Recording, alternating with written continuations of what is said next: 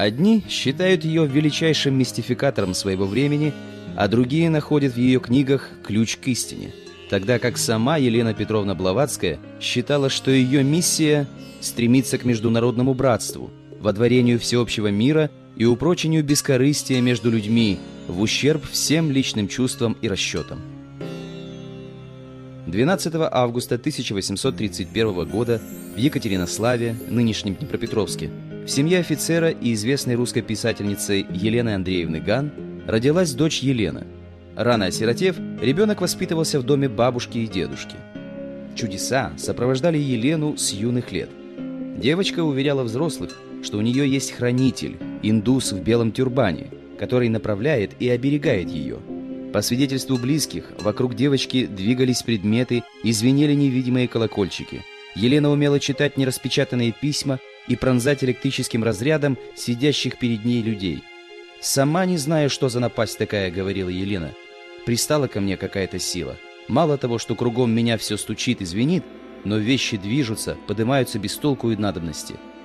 С возрастом она подчинила эти явления своей воле и очень редко делала окружающих свидетелями подобных чудес. Чтобы обрести независимость, Елена в 17 лет выходит замуж за Никифора Васильевича Блаватского, человека намного старше ее. Не прожив с ним и года, Елена бросает мужа и садится на корабль, следующий в Константинополь. Она покинула Россию, чтобы объехать весь мир – Америку, Англию, Грецию, Египет, Малую Азию, Китай и Японию. Она изучала магию египетских мудрецов и кабалу, эзотерическое учение иудеев. В Италии Елена сражалась в рядах гарибальдийцев – После битвы при Ментане ее извлекли из-под груды мертвых тел с двумя переломами рук, мушкетными пулями в плече и ноге и с кинжальной раной в сердце. Но чудесным образом Блаватская осталась жива.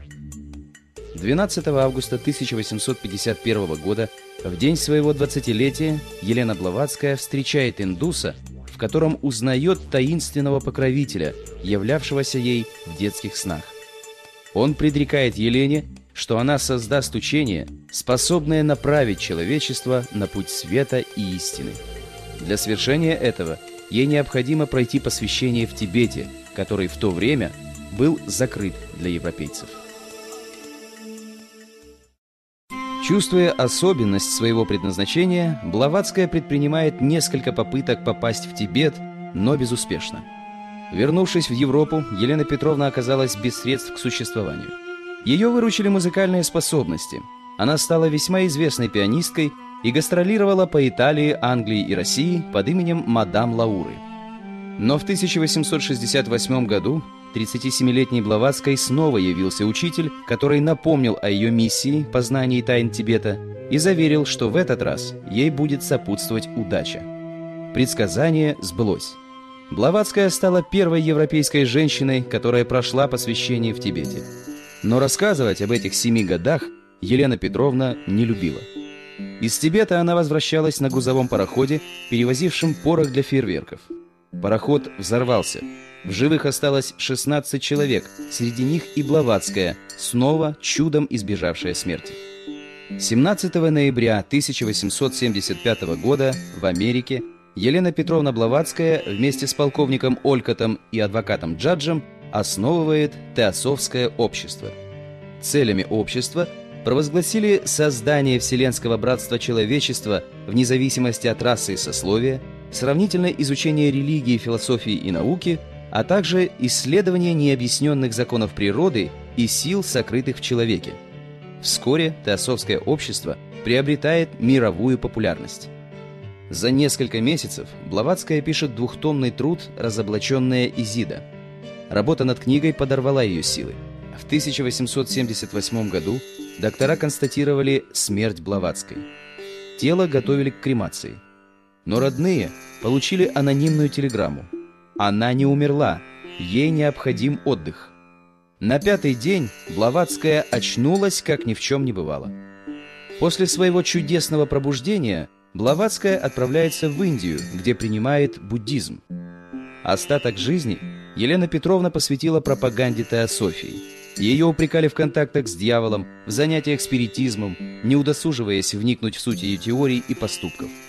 хотя сама Блаватская, отдав свое время дань увлечению спиритизмом, затем много лет подряд доказывала вредность этих опытов для здоровья людей и в первую очередь для медиумов. Елену Петровну обвинили в мошенничестве и в шпионаже в пользу России. Постепенно конфликт был улажен, но честное имя Блаватской так и не было восстановлено.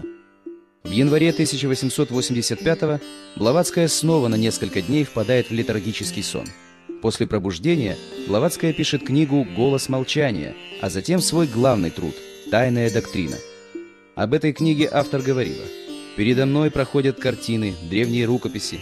Я только списываю. И так легко пишу, что это не труд, а величайшее удовольствие». В 1891 году Елена Петровна Блаватская умерла от гриппа. Ее прах был разделен на три части, которые хранятся в урнах в Нью-Йорке, Адьяре и Лондоне, в собственных комнатах Блаватской, которые в память о ней сохраняются нетронутыми и необитаемыми. Многие события ее жизни не поддаются рациональному объяснению.